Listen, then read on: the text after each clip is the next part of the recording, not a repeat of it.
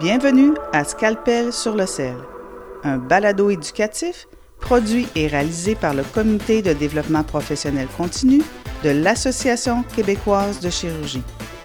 Visitez notre site web à www.chirurgiequebec.ca.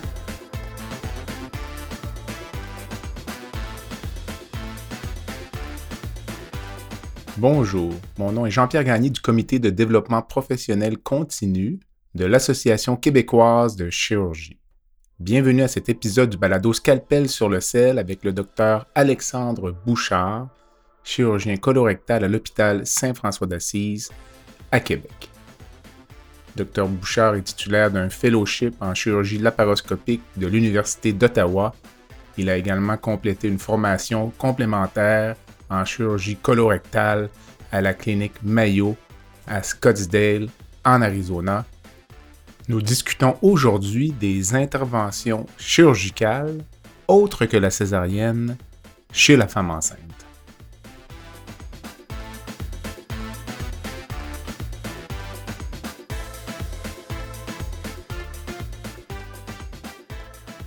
Alexandre, bonjour.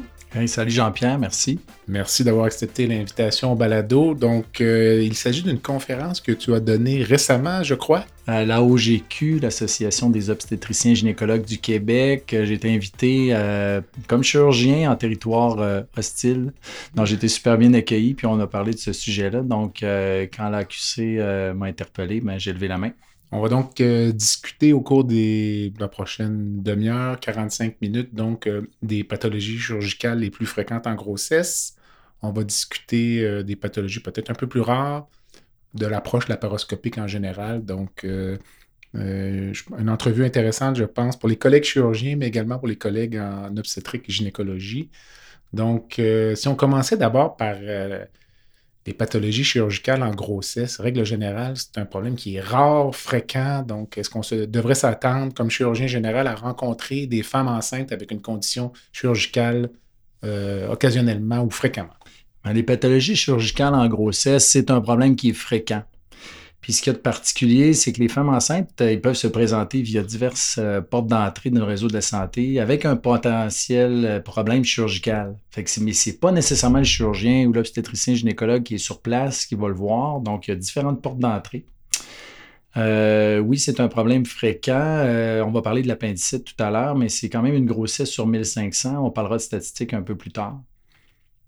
Si on parlait justement un peu de, la fréquence des pathologies chirurgicales en grossesse. Euh, tu avais cité notamment une étude danoise qui avait relevé euh, près de 2 millions de grossesses. Euh, on s'attend à quoi en termes de fréquence de pathologie chirurgicale? Bon, bien, effectivement, l'étude du BMG dont tu parles, c'est une étude sur 20 ans au Danemark qui a un excellent registre de pathologie. Euh, ils ont étudié une période de 20 ans entre 1996 puis 2015 dans le, au Danemark, donc 5,7 millions d'habitants. Il y a un registre extraordinaire depuis 1977 où tous les actes médicaux sont répertoriés. Puis dans cette étude-là, ils ont visé, ben, c'est 1,7 million de grossesses. Puis là-dedans, il y a 108 000 grossesses qui ont des procédures euh, chirurgicales. Et euh, là-dessus, euh, environ 7 000 des chirurgies abdominales, des procédures diagnostiques, entre autres. Puis, comme je disais tout à l'heure, plus de 1500 appendicectomies. Il y a aussi hernie interne. Il y a évidemment des procédures gynécologiques et autres, mais c'est quand même un problème plus fréquent qu'on pense. Dans notre hôpital Saint-François d'Assise, on est exposé à actuellement 2022 les statistiques près de 4000 accouchements. Donc, ce mhm. c'est pas rare qu'on ait interpellé pour des douleurs abdominales qui ne nécessiteront pas nécessairement une intervention chirurgicale, mais nos collègues gynécologues vont lever la main pour nous demander d'évaluer les patientes puis d'essayer justement d'éliminer ou pas se faire passer une pathologie chirurgicale. Donc, la collaboration va être euh, importante je retiens euh, le taux d'appendicite dans l'étude danoise, donc 0,1% Donc, euh, une grossesse sur 1000 euh, serait compliquée par une appendicite. Ça permet pour les collègues, peut-être en région, d'estimer le nombre d'appendicites qu'ils sont appelés à traiter annuellement. donc, Tout à fait. Les chiffres disent en une sur 1000, une sur 1500 environ. Si on parlait donc ça ouvre la table à appendicite et grossesse. Donc, euh, est-ce que quelle est un peu cette entité-là, si tu m'en parlais un peu? Bon, ben, on le redit une troisième fois, c'est la condition chirurgicale la plus commune. et qui est la plus importante, je crois, à identifier rapidement. Il y a une distribution égale entre les trois trimestres et encore aujourd'hui, en 2023, ça demeure un défi diagnostique. Puis, comme tout le monde le sait, le facteur le plus important pour la santé maternelle et fœtale est la perforation appendiculaire. Puis la mortalité fœtale avec une perforation, on peut aller euh, jusqu'à 10% Et euh, dans une appendicite précoce, c'est un chiffre qui m'apparaît un peu élevé, mais dans le RESNIC, on parle de 2 à 3% C'est probablement en bas de ça avec les techniques d'aujourd'hui, mais quand même, ce n'est pas négligeable de faire une appendicite en grossesse. La clé et le message, euh, c'est que le diagnostic précoce est, vraiment primordial. Un enjeu de consentement également, j'imagine, lorsqu'on parle de risque de mortalité fœtale. Tout à fait. Ben, quand on est impliqué dans ces dossiers-là, on a nos collègues en obstétrique euh, gynécologie qu'on implique pour rencontrer la patiente, surtout quand on a un, fœtus euh, viable en place, donc euh, discussion sur le travail prématuré et tout ça et ses impacts. Mais en même temps, toujours en mettre en relation qu'un diagnostic retardé ou perforation, ben là, on a un risque de mortalité fœtale. Mais effectivement, d'impliquer nos collègues là-dedans. Là. Si on parle un peu de la présentation clinique de l'appendicite en grossesse, donc euh, peut-être même en fonction du trimestre, euh, donc euh, on s'attend à quoi?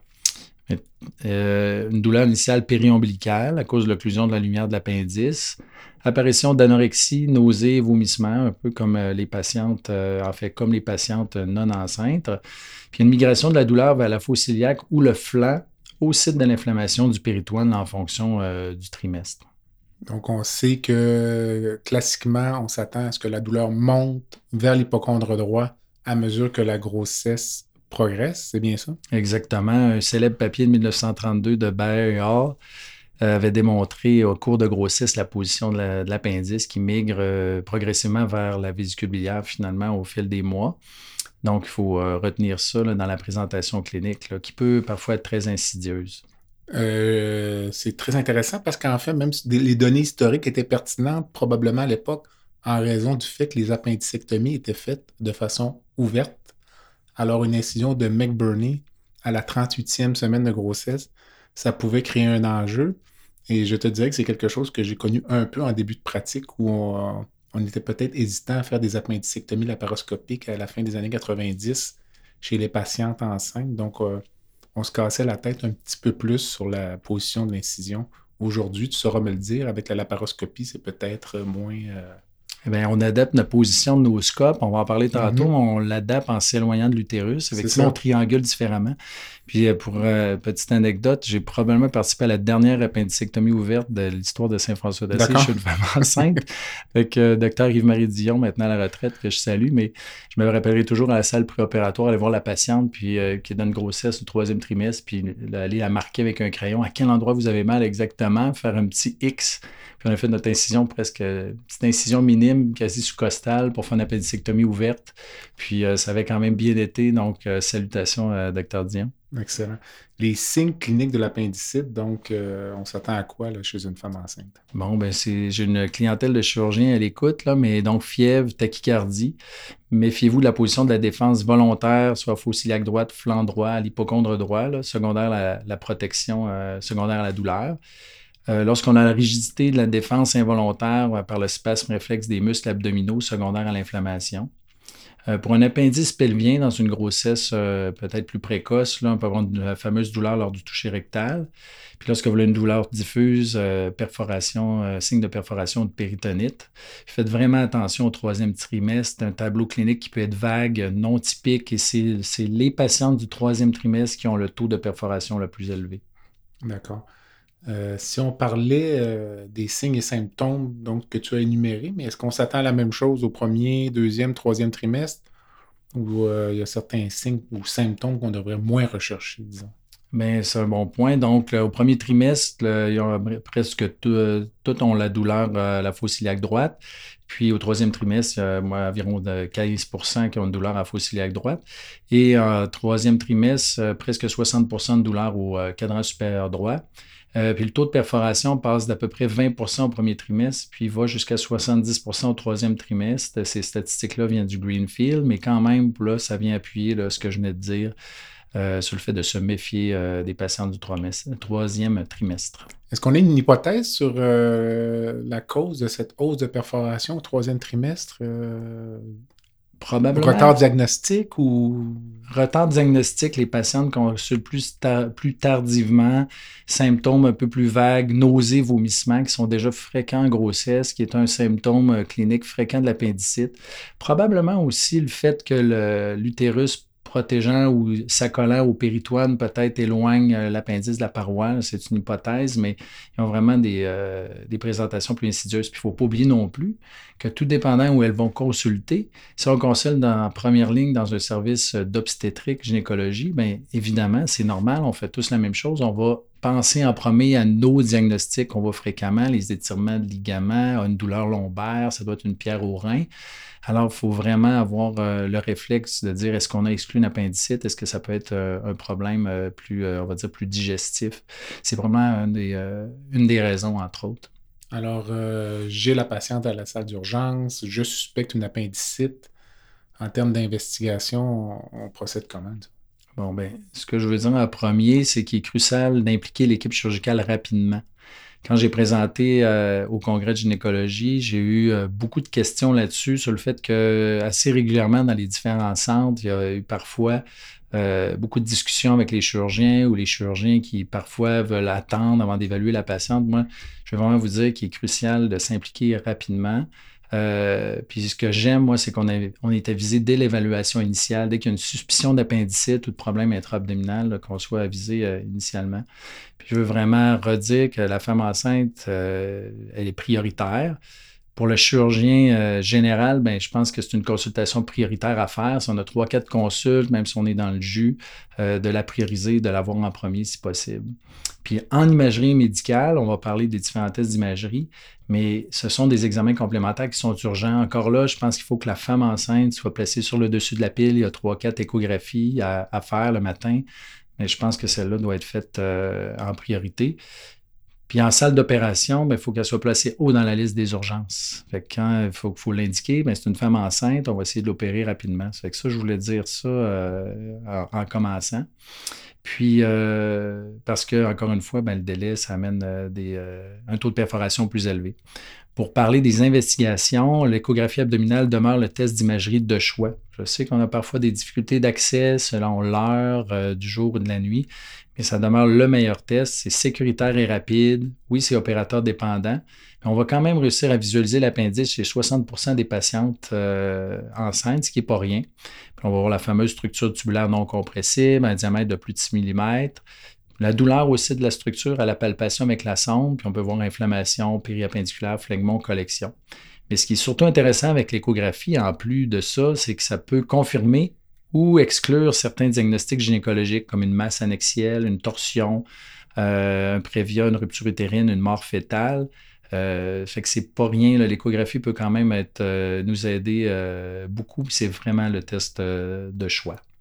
Et c'est un examen qu'on peut répéter. Aussi, tout à fait. Donc, souvent, on pense aujourd'hui, en 2023, pour la majorité des patients, les patients ont une tomodensitométrie, souvent pour une douleur abdominale avec une condition chirurgicale. Donc, euh, est-ce qu'on peut faire une tomodensitométrie à une femme enceinte? Et si oui, à quel risque? On, peut le faire, mais ça ne devrait vraiment pas être l'examen d'imagerie initiale pour une douleur abdominale, sauf s'il y a un trauma ou une urgence vraiment majeure. Si on l'utilise, le CT scan, on doit limiter les doses de radiation avec des protocoles à faible dose. Pour une suspicion d'appendicite avec une échographie non concluante, le CT scan est vraiment un dernier recours. On va favoriser la résonance magnétique, dont on va parler euh, euh, sous peu. Pour compléter le point sur le CT scan, je vous sensibilise tous à l'effet des radiations sur le fœtus. Euh, les radiations ionisantes sont tératogènes. Ça peut amener des leucémies dans l'enfance future du fœtus. La période critique est de 10 à 17 semaines de gestation, va amener des mutations chromosomiques, des anomalies neurologiques. Puis un CT scan du pelvis, c'est de 10 à 50 euh, microgrés. Puis le gros maximum pendant une grossesse totale, c'est 50 à 100 microgrés. Ça fait qu'on est déjà avec un CT scan du pelvis, de l'abdomen ou du pelvis, on est déjà proche de la dose maximale. Puis là, c'est sans compter la patiente qui fait une pierre au rein ou un autre problème de santé. Donc, il faut vraiment tout faire pour éviter ça. Donc, tu disais, ce n'est pas le premier choix. On a plutôt accès à la résonance magnétique. Donc, euh, c'est un examen correct, ça, pour une appendicite aiguë, une résonance magnétique? Oui, bien, la résonance magnétique, c'est un examen qui est sécuritaire, sans le gadolinium en grossesse. C'est équivalent ou supérieur aux autres modalités. Il y a une spécificité très élevée de 98 à 100% puis aussi une valeur prédictive négative entre 94 à 100% Donc, c'est comme, la, on va dire, la Cadillac euh, des examens, mais son désavantage, comme vous le savez, c'est la faible disponibilité hors des heures ouvrables, la durée de l'examen, puis euh, l'expertise va être variable parce qu'on n'en fait pas souvent, nos radiologistes n'en font pas souvent. Donc, aux heures ouvrables, si on a une échographie euh, non concluante, on peut opter pour une résonance magnétique. C'est un excellent examen. Donc, on a fait tous ces examens-là, puis il y a plusieurs scénarios. On a une appendicite aiguë confirmée à l'échographie. Si euh, tu as vu la patiente, doute clinique quand même important, mais l'échographie plus ou moins concluante ou donc quelles sont les options? Observer la paroscopie diagnostique, comment as-tu un algorithme, disons, de, ben, prise de décision? Oui, ben, c'est une excellente question. Moi, je pense qu'il faut qu'on ait la gâchette rapide sur la laparoscopie diagnostique, euh, tout comme chez les patientes non enceintes, mais peut-être encore plus ici. Je suis plus à l'aise avec une laparoscopie diagnostique blanche qu'une observation euh. Euh, je vous dirais que si l'échographie est non concluante, mais j'ai un fort doute clinique, tendance à aller à la laparoscopie. Si on a un peu de temps puis la résonance magnétique est disponible, on, fait on peut faire la résonance magnétique pour confirmer le diagnostic. Mais si on est hors des heures ouvrables, on a fort doute clinique, échographie équivoque, euh, ma recommandation serait d'aller euh, à la laparoscopie euh, diagnostique. Alors, ce serait peut-être un des messages clés de ta présentation, mais peut-on traiter une appendicite aiguë médicalement en grossesse c'est une chose qui est à la mode depuis quelques années, donc avec antibiothérapie seule, sans chirurgie. Je ne vous recommande pas de tenter le traitement conservateur de l'appendicite chez les femmes enceintes. Donc, les antibiotiques seulement, c'est non, parce que si, oui, on, oui, on est chanceux puis ça fonctionne, d'accord, mais c'est que si on a une perforation, les conséquences peuvent être majeures, incluant une perte fétale, donc ce n'est pas recommandé par les associations euh, scientifiques médicales on s'en va en chirurgie, donc euh, l'option laparoscopique serait ton premier choix. Donc, euh, si tu m'en parlais un peu de l'approche laparoscopique de l'appendicectomie. Parfait. Bien, pour toute, euh, en commençant, toute chirurgie pendant la grossesse, les principes généraux, c'est minimiser le risque pour le fœtus sans compromettre la santé de la mère. Donc, on fait un diagnostic précis de manière rapide et efficace, puis on fait une intervention chirurgicale rapide, on limite les délais. Ensuite, ben, on se rappelle, on fait un peu d'historique. Euh, c'est en 2003, entre autres, en début des années 2000, a commencé à avoir des, papiers euh, parlant de l'approche laparoscopique euh, ou la chirurgie laparoscopique chez la femme enceinte. Donc, on prend ça pour acquis aujourd'hui. C'est comme oh, un appendicite, let's go, laparoscopie. Mais il y a à peine un peu plus de 20 ans, c'était encore controversé. Mais actuellement, c'est vraiment l'approche qui est recommandée. Il y a des guidelines récents du SAGES publiés en 2017 qui résument euh, les recommandations pour l'utilisation de la laparoscopie durant la grossesse. C'est un papier euh, que je vous invite à, lire. Puis là-dedans, on revient régulièrement sur le fait que la laparoscopie est l'approche à prioriser chez la femme enceinte. Un petit peu de réflexion là-dessus. Euh, ça dépend toujours des capacités techniques du chirurgien en laparoscopie de l'équipe en place, d'expertise locale, puis d'avoir l'équipement adéquat disponible, évidemment. Puis euh, un des messages clés, c'est que la laparoscopie, euh, c'est sécuritaire à tous les trimestres de la grossesse quand ces critères-là sont, euh, sont, remplis. quels, seraient quels, sont les avantages, disons, lorsqu'on parle à une patiente de laparoscopie en grossesse? Est-ce qu'on peut vraiment je ne dirais pas convaincre, mais expliquer à la patiente qu'il y a vraiment un avantage à procéder par la paroscopie. Tout à fait. Il y a certains de ces points-là qui s'appliquent aussi aux patientes non enceintes, mais en résumé, comme vous le savez, il y a une diminution de la douleur post-opératoire. Il y a une diminution de la dépression respiratoire du fœtus parce qu'il y a l'utilisation de moins de narcotiques en périopératoire. Il y a une meilleure ventilation matérielle, euh, matérielle, maternelle en post-opératoire. Il y a une diminution du risque thromboembolique, une diminution des complications de plaie la durée de séjour plus courte, ce qui n'est pas à négliger. Puis, euh, compte tenu qu'il y a moins de manipulation de l'utérus, il y a une réduction de l'irritabilité utérine. Donc, euh, c'est quand même des facteurs qui sont majeurs qui pourraient euh, être expliqués à la patiente. Parle-moi un peu du positionnement de la femme enceinte en salle d'opération. Donc, à quel moment on commence à s'en soucier euh, et quelles sont finalement les mesures euh, préventives à utiliser? D'accord. Donc, au deuxième et au troisième trimestre, on utilise le décubitus latéral gauche partiel avec un tilt à gauche. On peut utiliser un coussin triangulaire, ce qui n'est pas euh, très compliqué. Tout ça, c'est pour limiter la compression de la veine cave inférieure puis pour maintenir un bon retour veineux. Les bas pneumocompressifs sont suggérés pour diminuer le risque de thrombose veineuse profonde. Ça coûte pas cher, c'est disponible dans tous les blocs opératoires. Alors, un sujet qui est toujours à la mode dans la paroscopie, ensuite, c'est le premier trocard. Donc, euh, quelle approche préconises-tu chez la femme enceinte? Et peut-être que ça rejoint même tes recommandations générales dans la paroscopie? Tout à fait. Ben, je recommande, euh, tout comme toi, je pense que je t'en terrain ami ici, je recommande l'abandon total de l'aiguille de Varese depuis toujours. Euh, suite à du mentorat rapproché de Dr Gagné, entre autres. Et j'ai fait cette affirmation-là devant l'Assemblée euh, de mes collègues en gynéco-obstétrique, où c'est un peu plus controversé de leur côté, mais clairement, on abandonne l'aiguille de Verès. Euh, il y a une complication rare mais connue, le pneumoamniose, donc si on piquait dans l'utérus, et c'est complètement à proscrire, à oublier. On positionne notre trocard, notre premier trocard loin de l'utérus avec une technique euh, ouverte sous vision directe. Euh, donc, euh, favoriser soit l'approche sous-costale gauche, le moindrement que l'utérus est avancé en grossesse. Si on va au niveau ombilical, là, faites attention, le fondus s'approche quand même assez rapidement. Donc, s'adapter un peu à la, à la taille de l'utérus, puis la morphologie, la position de l'ombilic chez la patiente puis ne pas hésiter à aller en sous-costal, sous, euh, en technique ouverte. Puis on s'ajuste, comme on a dit un peu en début d'entrevue, on, modifie la position des trocars, puis on s'ajuste à l'âge gestationnel, puis on triangule en se positionnant de plus en plus dans l'abdomen euh, supérieur, puis aussi en fonction de la pathologie qu'on va traiter. Donc, on a parlé du positionnement, on a parlé du premier trocar, de l'ajustement de la position des autres trocars.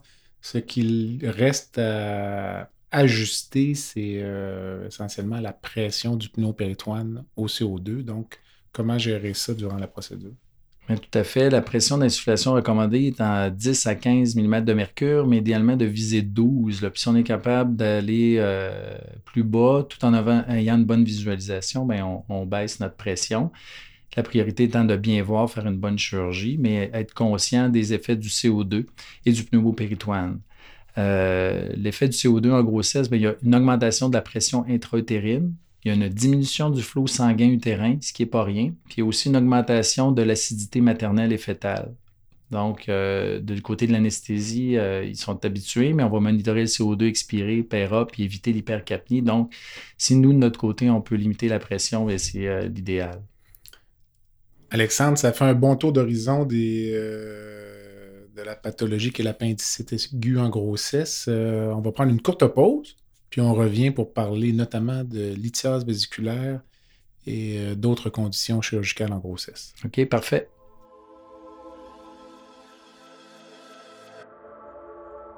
Le balado se poursuit dans quelques instants. Le contenu de Scalpel sur le sel est présenté à des fins éducatives. Nous n'offrons pas de conseils spécifiques aux patients. Nous vous encourageons à contacter votre médecin. Votre comité de développement professionnel continu vous donne rendez-vous le 18 octobre 2023 à 19h pour un examen de section 3 en traumatologie. Au menu, une heure de questions à choix multiples animée par Dr Julie Tousignan et Dr Jean-Pierre Gagné avec comme conférencière experte Dr Soazig Leguillan chirurgienne traumatologue à l'hôpital du Sacré-Cœur de Montréal. À bientôt.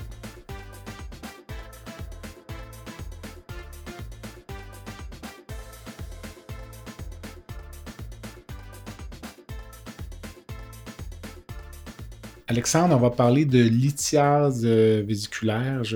Sans me tromper, puis d'expérience, je dirais vraiment, c'est la deuxième pathologie que l'on voit le plus fréquemment en grossesse. Là. Il y a le contexte électif, le contexte urgent. Donc, on va peut-être faire certaines nuances euh, euh, à cet effet. Donc, euh, je pense que tu vas me confirmer que c'est une cause fréquente de consultation en grossesse. Tout à fait. On reçoit souvent des appels pour ça. On, voit des patients dans la clinique externe où on est appelé au bloc obstétrical pour des consultations à ce sujet très fréquemment. Euh, comme tu le sais, ben, les changements hormonaux en grossesse sont un facteur de risque majeur pour l'apparition des pierres, mais aussi pour les crises et les symptômes. Puis ça peut causer divers problèmes, bon, les coliques biliaires, une cholécystite aiguë, la cholédocolithiase, la cholangite ou la pancréatite biliaire. Donc, euh, tous mes collègues euh, à l'écoute ont déjà fait face à cette situation euh, de consultation fréquente. Les collègues connaissent bien la clinique de la colique biliaire, l'investigation qui est essentiellement l'échographie.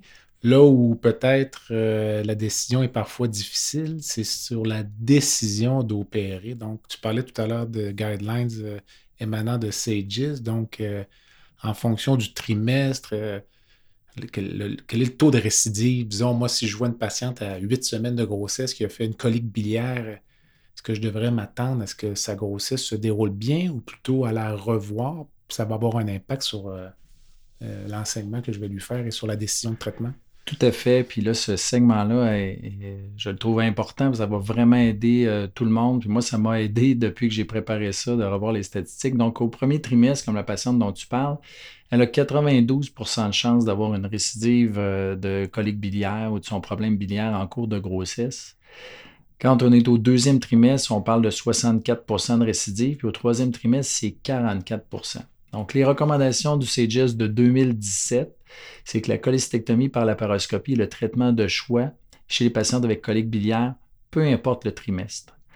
Euh, je ne pense pas me tromper en, me disant qu'on a connu euh, peut-être l'époque où on avait tendance à, aller, on va à l'étoffer ou à attendre un peu, où on va être capable, ça va passer.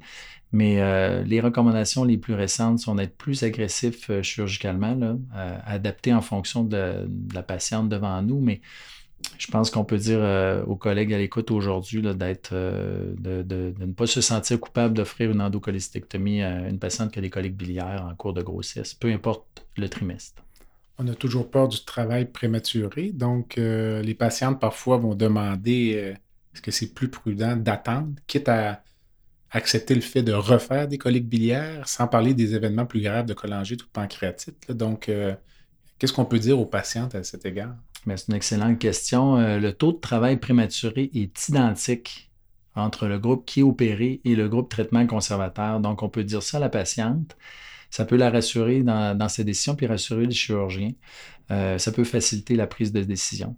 Puis aussi, ce qu'il faut euh, se rappeler, puis ce qu'on peut expliquer à la patiente, puis qu'on peut se dire à nous-mêmes, c'est que si on ne les opère pas en grossesse, bien, il y a un taux de récidive, comme on a parlé, qui n'est pas négligeable un taux de consultation à l'urgence. À nouveau, on consulte euh, à répétition.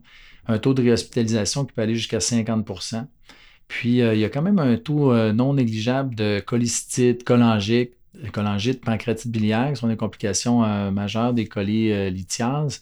Puis, dans ces complications-là, comme cholangite, pancréatite biliaire, ben, le taux de travail prématuré peut être élevé à 20% avec une mortalité fétale 10 à 60% avec la mortalité maternelle, donc tout comme chez les patientes non enceintes, mais euh, c'est quand même vraiment pas négligeable. Donc, je pense que tout ça appuie la recommandation euh, de proposer euh, rapidement une chirurgie aux patientes enceintes avec un problème de, de colique biliaire ou de cholélithiase. Je t'écoute et ça me rappelle l'enseignement classique que l'on faisait à l'époque où on disait que la meilleure façon de traiter le fœtus, c'est de bien traiter la mère. Donc, c'est ce qui donne les meilleurs résultats à, moyen terme ou à long terme. Exactement. Puis avec, au fil des ans, avec l'expertise en laparoscopie qui se développe, euh, euh, une endocolistectomie pratiquée à large échelle de manière sécuritaire euh, partout au pays. Donc, oui, il y a les précautions particulières à la femme enceinte, mais je pense qu'on peut, de manière confiante, proposer cette opération-là. On se rappelle que tout à l'heure, on parlait d'un taux d'appendicite aigu d'à peu près une grossesse sur 1000 la cholécystite aiguë, c'est quand même moins fréquent. C'est moins fréquent. On voit plus souvent des coliques biliaires, comme on le disait, mais c'est une cholestite aiguë, 1 à 8 cas sur 10 000 grossesses. On est donc dans le 0,01% à 0,08% par l'occlusion prolongée du canal cystique, comme on le sait. As-tu un délai, euh, tu vois une patiente enceinte à l'urgence qui a fait une colique biliaire, as-tu un délai en nombre d'heures pour dire hum, cette patiente-là, probablement une cholécystite aiguë, je vais ajuster peut-être mon traitement chirurgical, mon indication ou le timing, disons, de la procédure. Tout comme les patientes non enceintes, je dirais une colique biliaire prolongée de 4 heures et plus, là, ça signe euh, très, très fréquemment une cholécystite dans l'expérience euh, terrain. Donc, ça, c'est un cut-off que j'utilise régulièrement lorsqu'on revise les consultations. Là, le sujet de la cholédocolithiase. Donc, on va revenir un peu dans le terrain de l'appendicite tout à l'heure avec l'imagerie, la radiation. Comment aborde-t-on le traitement de la lithiase euh, de la voie biliaire principale chez une femme enceinte? Juste ça, c'est quand même un bon chapitre, mais on peut euh, quand même en, faire un survol. Euh, ce sont des pathologies rares, mais qui peuvent survenir. Donc, on a l'hyperbilirubinémie, l'ictère, dilatation du cholédoque. Euh, chez les patientes non enceintes, on peut être assez euh, libéral sur le RCP diagnostic, quoiqu'il y a une tendance assez lourde vers les, approches non invasives comme la cholangio-résonance. Chez la femme enceinte, il faut encore être encore plus conservateur face à la RCP parce que la dose de radiation d'un RCP, même si on utilise un protecteur là, euh, utérin avec du plombage, on parle entre 20 à 120 microgrammes. Tout ça à mettre en relation par rapport à une cholangiographie péropératoire qui n'est pas rien non plus, mais qui va de 2 à 50 euh, euh, donc, l'approche, là, une approche euh, diagnostique, je dirais agressive. Donc, je favoriserai une résonance magnétique des voies biliaires, puis aussi d'impliquer les collègues gastro-entérologues assez, assez rapidement, au moins un, coup de téléphone pour les impliquer en amont dans tout ça. On a parlé d'appendicite, on a parlé de lithiase vésiculaire, donc les deux pathologies les plus fréquentes. Euh, puis là, on peut tomber dans des choses plus compliquées, donc, euh, des choses qu'on n'aime pas voir en grossesse, mais l'occlusion intestinale, donc, euh, parce que les femmes enceintes peuvent avoir des antécédents chirurgicaux, peuvent avoir d'autres maladies sous-jacentes. donc, d'abord, la première cause de l'occlusion chez la femme enceinte. Bon, ben, la majorité des cas, ben, c'est secondaire des adhérences intra-abdominales. Ce qui est intéressant, c'est que probablement par les mouvements de l'utérus, euh, avec des adhérences intra-abdominales préexistantes ou congénitales, ben, on peut euh, provoquer une occlusion euh, intestinale.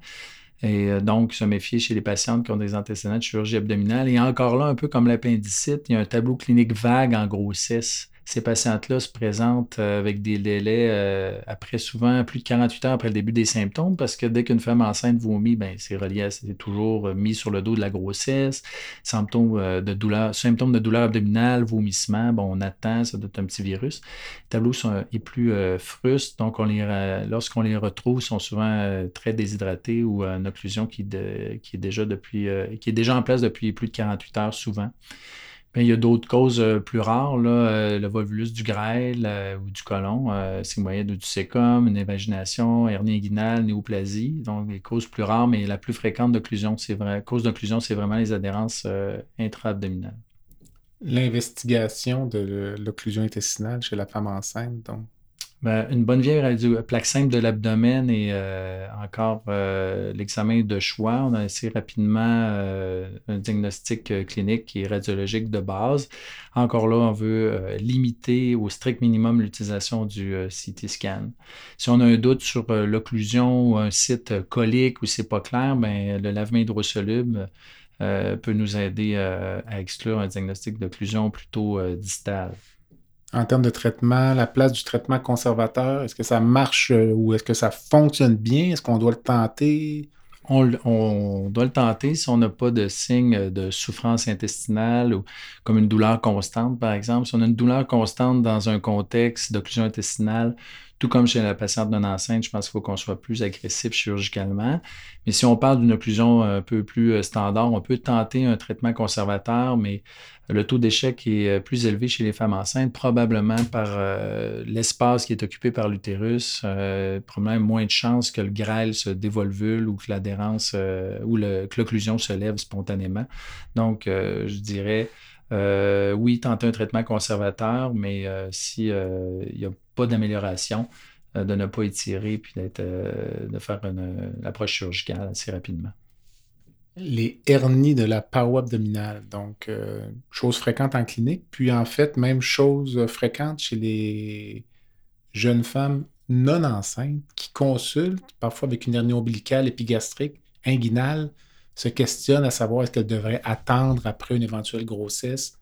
Donc, si tu me parlais un peu de ce concept d'hernie et grossesse.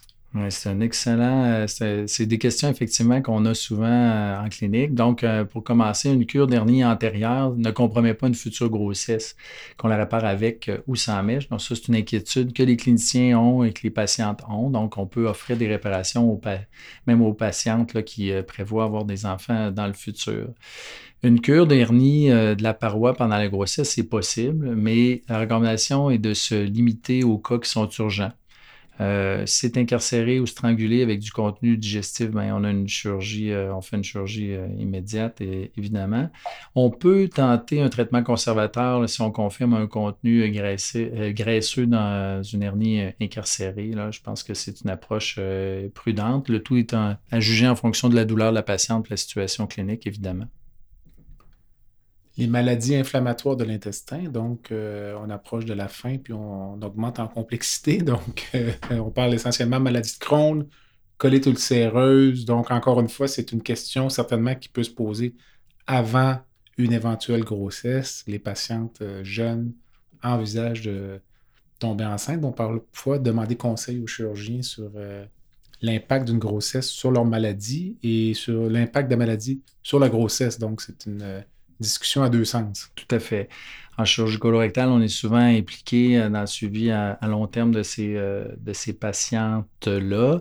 Et nos collègues gastroentérologues aussi sont souvent vus euh, par les équipes de grossesse à risque aussi. Donc, si on parle de maladie de crâne et colite ulcéreuse en contexte de grossesse, ben, ces maladies-là augmentent le risque de travail prématuré ou de retard de croissance intra-utérin du fœtus.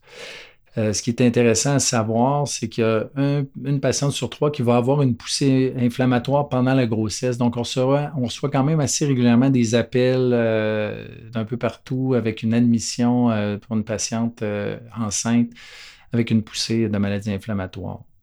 On va limiter, ce sont des cas complexes, on va en discuter en équipe et tout ça évidemment, mais la chirurgie en grossesse pour la maladie inflammatoire, on va habituellement se limiter aux cas urgents. Euh, une occlusion intestinale, une perforation, un abcès non drainable ou un phlegmon avec des conséquences cliniques. Euh, évidemment, colite fulminante ou mégacolon euh, toxique. Puis rapidement, là, il faut impliquer toute l'équipe puis en discuter, mais ne pas hésiter non plus. Il ne faut pas non plus retarder et retarder d'intervenir en disant ah, être enceinte, est enceinte. Je pense qu'au contraire, il faut être prêt à réagir rapidement puis ne pas se ramasser dans une situation où la patiente est euh, dans un état un peu euh, dépassé. Je profiterai de ton expertise, sortir peut-être un peu du cadre de, la discussion pour euh, la, patiente stomisée qui veut tomber enceinte. Est-ce que ça a un impact ou on, envisage une grossesse, un accouchement normal? C'est un sujet en soi. Hmm. la patiente stomisée, je, je, dirais ça dépend pourquoi. Euh, la patiente stomisée temporaire avec un réservoir limonal en place, euh, c'est débat d'experts, mais j'avoue que je suis assez libéral sur un accouchement par césarienne. Si on parle par ailleurs de stomie euh, permanente comme colostomie ou liostomie permanente, il n'y aura pas d'impact sur le déroulement de la grossesse. Il peut y avoir des difficultés d'appareillage, il peut y avoir ajustement, besoin de support en stomothérapie, euh, changement de position de l'aspect ou de la physionomie de l'abdomen. Mm. En général, ça se passe très bien. Je ne peux pas dire qu'on a des appels euh, très régulièrement pour des difficultés d'appareillage euh, enceinte, puis il n'y aura pas, euh, aura pas d'impact particulier sur une grossesse. Est-ce qu'on doit monitoriser le fœtus en père opératoire? dans quelles circonstances? Est-ce que ça a un impact? Ce n'est pas recommandé de manière routinière pour une procédure, on va dire générale, comme on a dit, une cholecystectomie, une appendicectomie, tout ça. On peut offrir un, monitoring de la fréquence cardiaque du fœtus en continu pour une procédure à haut risque d'instabilité hémodynamique, des chirurgies euh, complexes, tout ça. Euh, on risque des chutes de pression. Il faut cependant faire face à une patiente qui accepte une césarienne si nécessaire. Donc, si la patiente dit Moi, moi je veux tout faire pour avoir un accouchement naturel, accouchement vaginal en fin de grossesse, mais ben, on ne monitorera pas euh, le fœtus. On va faire la procédure, puis on va faire simplement détection du cœur fœtal au chevet pré-op et en salle de réveil, comme on fait pour les procédures plus standards. Puis il faut aussi que selon la procédure, euh, on soit capable de positionner euh, l'appareil de monitoring sur l'abdomen de la patiente. Puis on ne retarde pas une chirurgie d'urgence pour obtenir un appareil s'il n'est pas facilement euh, disponible dans notre, dans notre hôpital ou sous la main. Par exemple, dans un contexte de trauma, ben, comme on a dit plus tôt, on sauve la, on sauve la mère, puis euh, le bébé va suivre en, va suivre en arrière. Alexandre, ça fait un excellent tour d'horizon. Donc, euh, on aime toujours laisser parfois ou souvent les auditeurs avec des messages clés. Donc, la chirurgie chez la femme enceinte, quels seraient tes messages clés aujourd'hui? Ben, les pathologies chirurgicales en grossesse, c'est un problème qui est quand même fréquent. Euh, la grossesse a un impact sur la présentation clinique des pathologies chirurgicales et sur les, les investigations complémentaires. Donc, c'est toujours à prendre en compte. J'espère vous avoir sensibilisé sur le fait que les délais de diagnostic peuvent avoir un impact majeur sur la mère et son fœtus.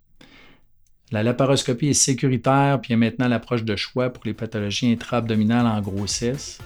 Puis lorsqu'on a le moindrement un cas complexe ou pas, euh, l'approche multidisciplinaire est, est, cruciale pour obtenir des bons résultats euh, périopératoires chez cette clientèle. Alors, Alexandre, merci beaucoup. Tu es chirurgien colorectal à l'hôpital Saint-François d'Assise à Québec et on a discuté aujourd'hui donc de la chirurgie chez la femme enceinte. Alexandre, merci. Merci beaucoup, Jean-Pierre. Au plaisir d'un deuxième épisode. OK. Invitation acceptée.